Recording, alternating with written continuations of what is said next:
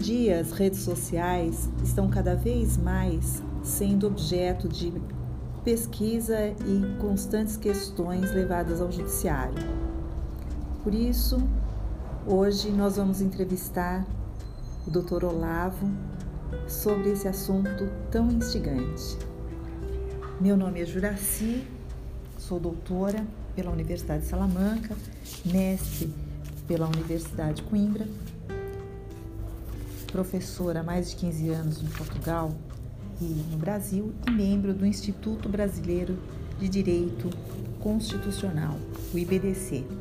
Estamos aqui para elaborar o nosso primeiro IBDC Cast e eu apresento agora o Dr. Olavo Caiubi Bernardes, mestre pelo LLM em Direito Internacional nos Estados Unidos, pela Universidade de Miami, mestre em Ciências Jurídico-Políticas, com ênfase em Relações Internacionais, pela Universidade Federal do Pará, candidato a doutor pela Universidade de São Paulo em Direito Internacional Público e membro da Comissão de Relações Internacionais da OAB São Paulo e Santos, especialista em Direito Internacional e professor de Inglês Jurídico, além de membro do Instituto Brasileiro de Direito Constitucional. Bom dia, doutor Olavo, como vai? Bom dia, Juraci, só fazer uma observação que sou mestre em ciência política, não ciências jurídicas. Excelente. Mas... Eu vou agora começar com uma pergunta, pode ser? Claro, claro, claro. Então, nos Estados Unidos nós temos uma ampla liberdade de expressão e eu gostaria de saber em que medida que se dá essa liberdade quando se trata de entes políticos, empresas públicas, privadas. Bom, é, primeiramente agradeço aos ouvintes, agradeço à professora Maria Garcia pela oportunidade de estar fazendo esse podcast para o IBDC, Instituto Brasileiro de Direito Constitucional e é, apresentando um pouco a minha própria biografia. Quando eu fiz o LLM nos Estados Unidos, tive a oportunidade de estudar Direito Constitucional norte-americano, que foi uma das disciplinas norte-americanas que eu fiz, e que seria US Constitutional Law ou US Common Law, né? o apelido que eles dão, né?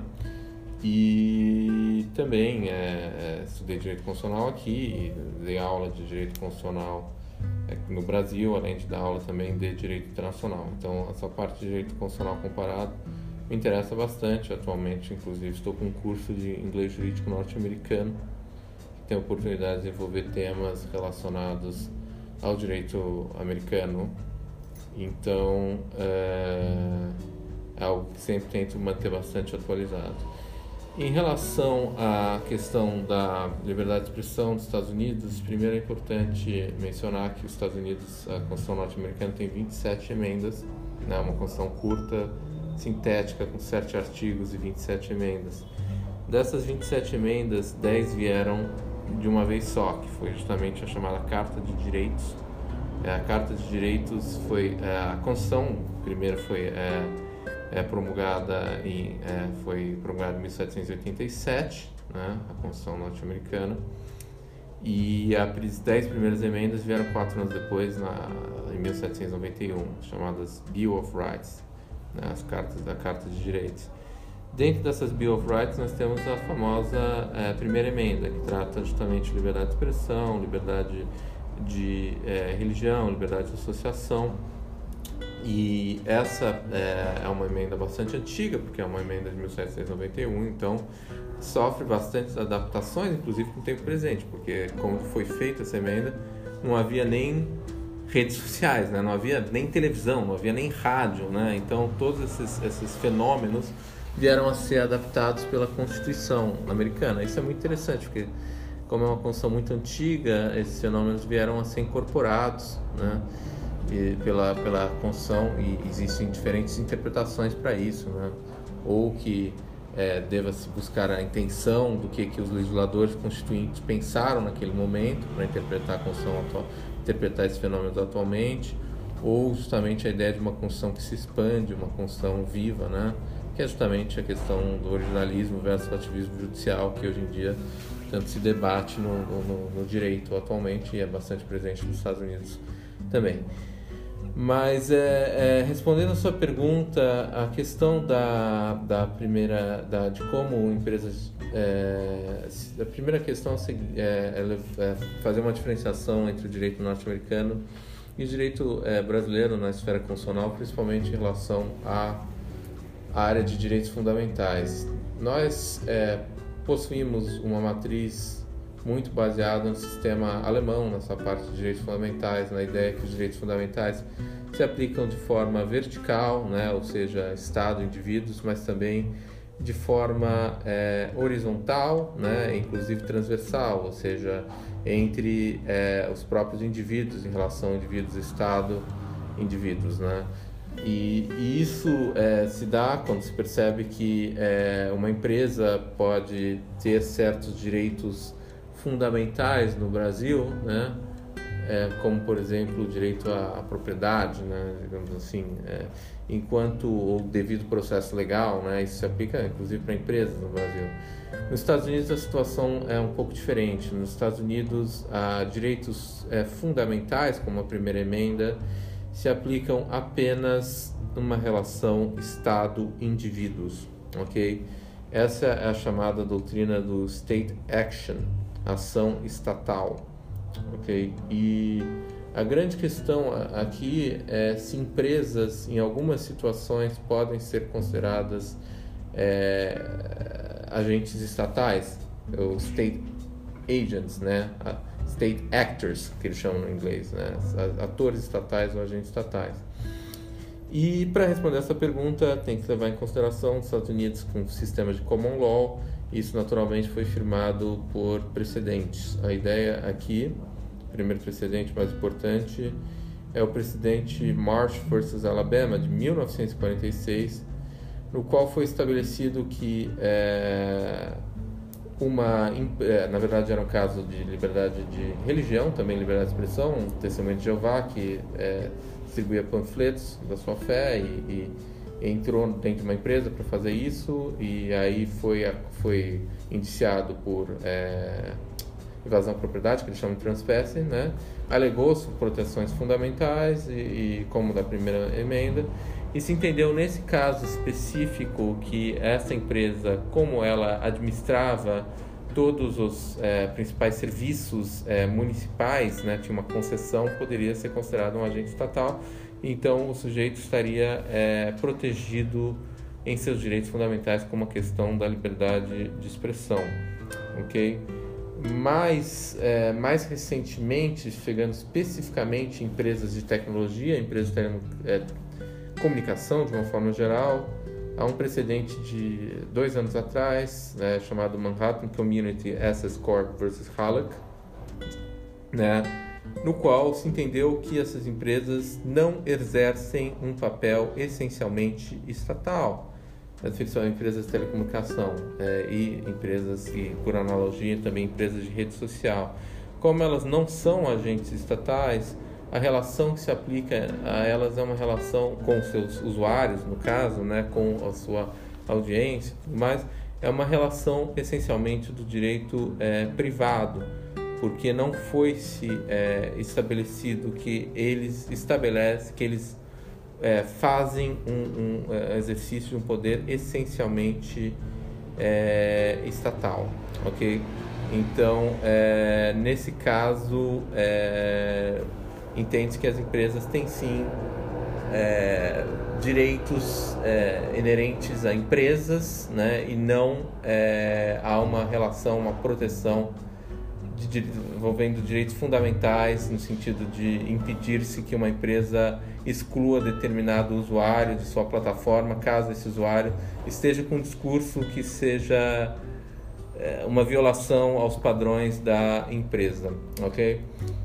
se eu posso só complementar aqui uma questão, antes de fazer uma segunda pergunta, é que a, própria ideia de é, o que significa uma atividade inerente ao Estado nos Estados Unidos é bastante vasta, né? É, desculpa, ao contrário, é bastante reduzida. Então, por exemplo, nós temos um caso famoso, Jackson Metropolitan Edison Coal, que se entendeu que fornecimento de energia elétrica não é uma é, atividade exclusivamente estatal, ok? E é, já foi é, nessa decisão, há um, há um é, palavras famosas, o conservador famoso dos Estados Unidos, William Rehnquist, que depois foi inclusive ministro-chefe da Suprema Corte Americana, recordando que na Suprema Corte dos Estados Unidos são nove ministros, sendo um ministro-chefe, que é o chamado Chief Justice, que essas ações seriam ações privadas e estariam imunes de restrições trazidas na 14ª emenda. Por que 14 emenda? Isso é importante também, doutora Juraci, porque a primeira emenda, como as 10 primeiras emendas, foram pensadas primeiro apenas para serem aplicadas contra o governo federal. E é, através de decisões, principalmente no começo do século XX, a Suprema Corte começou a entender que essas 10 primeiras emendas, inclusive a primeira emenda, liberdade de expressão, ah, teriam sido incorporados pela 14 emenda e assim se aplicariam aos estados. A 14 emenda for, foi feita após a Guerra Civil Norte-Americana, trazendo a questão do é, devido processo legal para todos, é, proteção igual para todos, né, para dar direitos equivalentes às leis escravos negros ao restante da população. E isso aí expressamente se aplicava aos estados. Então, se entendeu que algumas dessas proteções trazidas nas dez primeiras emendas teriam sido incorporados pela 14ª emenda e estariam, portanto, aplicadas aos estados. Isso é um, uma curiosidade importante. Mas, só para é, concluir aqui, temos diversos precedentes que, por exemplo, é, inclusive escolas, escolas, né? É um precedente em Randall Baker vs. Cohn, também da década de 80, 82, também prestam serviço de interesse público, mas não necessariamente são ações exclusivamente é, governamentais. Então é bastante restritivo essa visão. É, um outro precedente no qual foi se decidido que é, é uma ação é, governamental é a administração de parques, por exemplo, né? quando há um parque público administrado por uma empresa privada e esse parque público há restrição a uma pessoa de determinada raça, de determinada etnia, de determinado sexo, religião, o que, que os Estados Unidos são chamados de classes suspeitas. Isso é bem interessante, suspect classes trazia inclusive um precedente chamado Kuromatsu vs United States, que, modéstia à parte, foi objeto da minha dissertação nos Estados Unidos.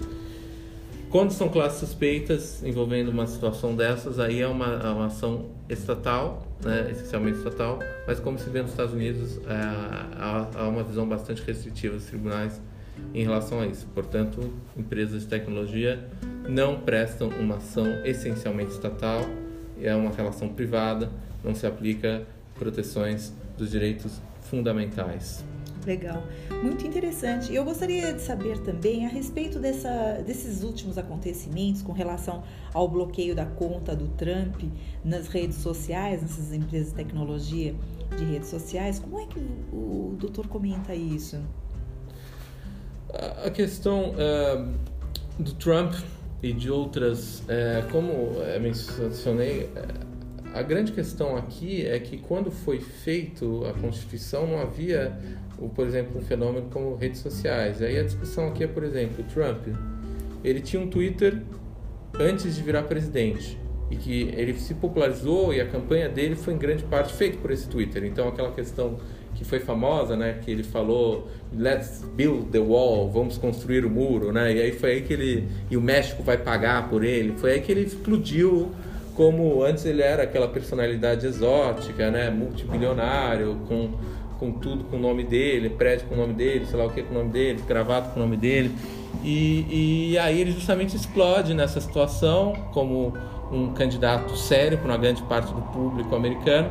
E a grande questão do Trump, como ele e outros é, é, personalidades é, privadas, mas que eram personalidades públicas, né, que viraram é, agentes políticos é que eles seguiram usando aquela mesma rede social depois de se elegerem para o cargo. Então, será que aquela rede social é uma rede social privada ou passa a ser uma rede social de um agente público? E, e ao partir-se de ser uma agente social, de é uma rede social de um agente público, daí se tem uma questão de um debate é, público envolvido, né? O que, que os Estados Unidos chamam de public forum, né? A, a, a discussão aqui e a resposta aqui é depende. Essas redes sociais, esse perfil privado do, do, do daquele agente político, é, da pessoa que presta uma função pública, vai ser uma, uma, um, uma, uma rede de um agente público a partir do momento que ele preste informações de interesses governamentais, que eles estabeleçam políticas governamentais. O Trump, como se lembra, inclusive é, anunciava que ia bombardear a Síria pelo, pelo Twitter, né? inclusive ações militares e tudo mais. E nesse caso, trata-se claramente de um agente político usando uma rede social como é, um debate público, né? E nesse caso, é... primeiro, é importante mencionar mais uma discussão que está sendo feita nos Estados Unidos, né? Ainda não chegou na Suprema Corte, mas está em, em, nível de apelação nas cortes federais, chamado Circuit Court, que é a questão se poderia o Trump, né, ou o Bolsonaro aqui no Brasil, bloquear um, um usuário. A, a, discussão aqui é, é, é depende, né? se o usuário tiver é, prestando um, uma crítica clara, ele tem a sua proteção constitucional. Nesse caso, sim, se estabelece uma é, proteção constitucional à liberdade de expressão, ele tem o direito de crítica a um agente público. Agora, se ele simplesmente estiver fazendo um discurso de ódio, de ameaça, aí poderia, teoricamente, haver o um bloqueio, né? Mas o agente político tem uma responsabilidade quando ele estabelece uma rede social que se estabelece como um fórum público. Nesse sentido, ele não pode simplesmente é, excluir usuários sem é, bloquear usuários, como o Trump faz, por exemplo. Faz, o cara faz qualquer crítica, ele posta uma fake news lá e, e, e, e simplesmente bloqueia. Agora, partindo para a sua pergunta de fato, que é a questão é, se poderiam bloquear uma rede social, né, um perfil de um agente político, de um agente público, que eles chamam de state actor nos Estados Unidos, por é, violar os padrões da empresa, né? Essa é uma discussão que está é, tá sendo feita muito fortemente nos Estados Unidos, né? Como mencionei, indivíduos privados que têm uma rede social, eles estão numa relação meramente privada com essas empresas de tecnologia. Então, teoricamente, se você violar as, as, as é, padrões daquela empresa de tecnologia, você pode ser excluído, bloqueado, suspenso, porque você assinou um contrato com aquela empresa de tecnologia. Não se trata de uma proteção ao, ao seu direito fundamental à liberdade de expressão. Né? Você não, tem direito a, a, uma liberdade de expressão aí, porque ninguém está te coibindo de, de, de, de, de falar. Simplesmente uma empresa privada está dizendo que você não se adequa aos seus padrões. Mas, naturalmente, quando se trata de um agente político, as empresas têm uma responsabilidade maior, né? É, e aí, é, como mencionei, sendo esse agente político, estabelecer um, um, um, fórum de debate, um fórum público, um public forum nessa, nessa empresa de tecnologia, nessa rede social, ele só poderia é, ser bloqueado em, ou excluído ou suspenso em situações absolutamente extremas, né? Que são justamente o que se estabelece de liberdade de expressão nos Estados Unidos. Recordando que os Estados Unidos se tem uma liberdade de expressão essencialmente é, é, constitutiva, né? É, não, desculpa, liberdade é, instrumental. A ideia é que a liberdade de expressão é um instrumento da própria democracia, né? A liberdade de expressão, o debate gera mais debate. Os Estados Unidos é construído naquela ideia do próprio precedente trazido por Oliver Wendell Holmes, Abraham versus Schenken, num mercado de ideias. Então, debate se resolve com debate, ao contrário do que se tem na Europa, por exemplo, a sua matriz é, de uma liberdade constitutiva, da ideia da liberdade defensiva, que a liberdade de expressão vale a partir do momento que seja para a construção da própria democracia, da defesa dos direitos fundamentais. Então, nos Estados Unidos se tem uma liberdade muito instrumental. E qual que é o, qual que é o limite? O limite foi o que, que o Trump trouxe, é, que é a famosa palavra de Oliver Wendell Holmes, o ex-ministro da Suprema Corte dos Estados Unidos. Se você gritar fogo no teatro e assim você gerar ações que causem um resultado concreto, né? Isso é muito difícil de provar, né? Então, qual que é o limite? O limite é você começar a incentivar seus, é, seus eleitores a tomarem o poder. Que foi o que aconteceu com a invasão do Capitólio. Então, é, quando as empresas de tecnologia entenderam, redes sociais entenderam que teria havido um limite, quando as ações que foram trazidas geraram um, um resultado concreto, né?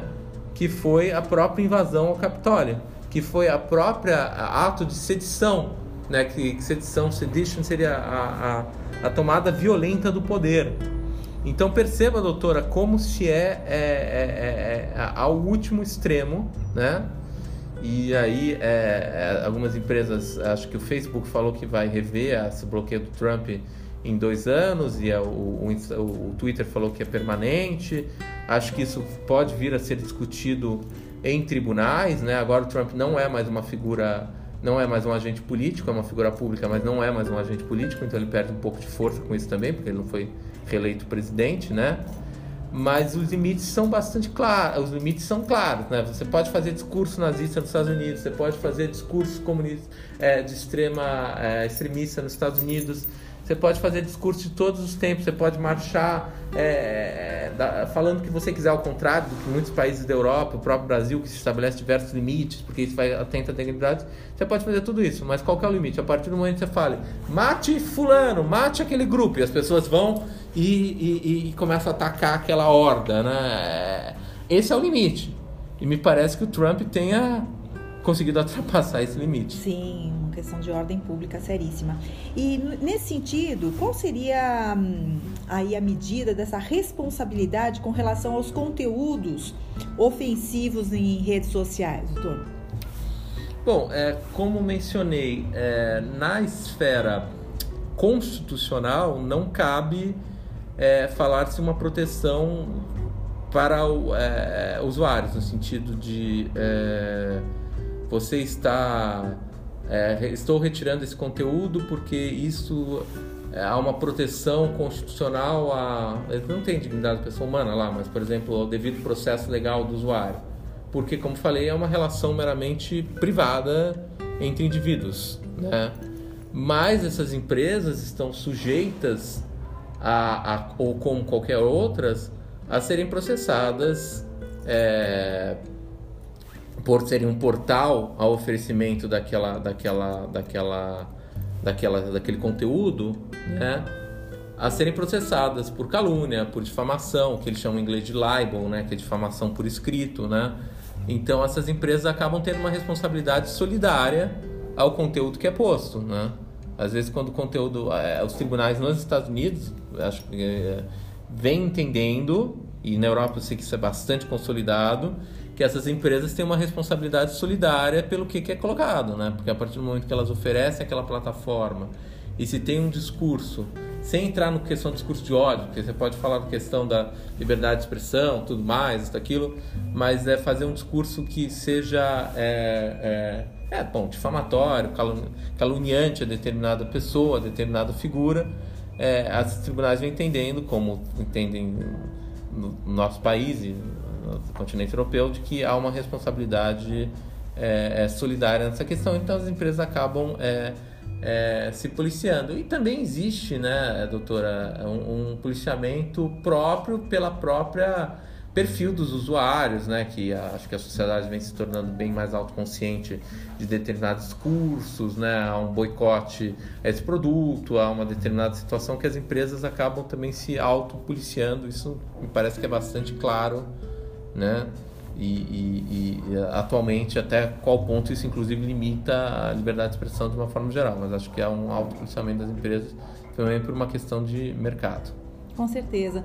Inclusive, há muito pouco tempo atrás, nós tivemos o caso em que, em primeira instância, a justiça brasileira retirou do ar uma dessas empresas de tecnologia, de redes sociais, em razão de uma modelo que entrou com ação contra essa empresa, mas isso foi revertido no Supremo Tribunal Federal a partir de uma tese, inclusive, de um professor da Universidade de Coimbra, o professor Jonatas Machado, que fez um trabalho nos Estados Unidos muito bonito também com relação à liberdade de comunicação.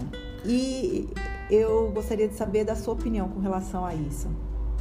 É, aí eu estava pensando aqui, a grande, a uma, acho que pode haver uma diferenciação forte entre como os tribunais dos Estados Unidos entendem isso e, a, e aqui no Brasil, né? Porque acho que os tribunais no Brasil estão indo muito mais longe, né? Houve a questão de, muitas vezes, agora com a marca civil da internet, inclusive de é, retirar o site do ar, né? É, retirar o YouTube do ar ou, ou, a outra, ou qualquer outra empresa.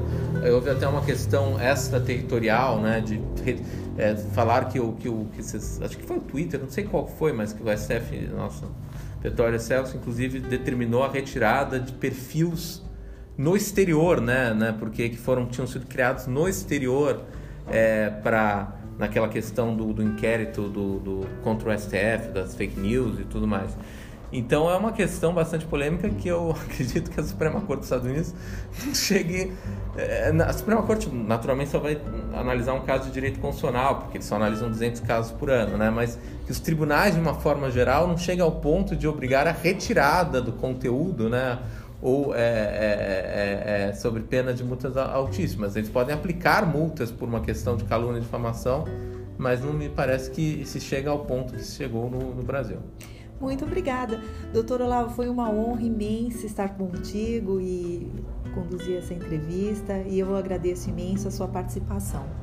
Um prazer. Calúnia, difamação e danos morais. Ah, também, né? Sempre ah, vale mencionar danos exato, morais. Né? É verdade. Tá bom. Excelente. Então, muito obrigada, viu, doutor?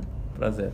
Prazer a todos. Eu agradeço mais uma vez a todos os ouvintes e até a próxima.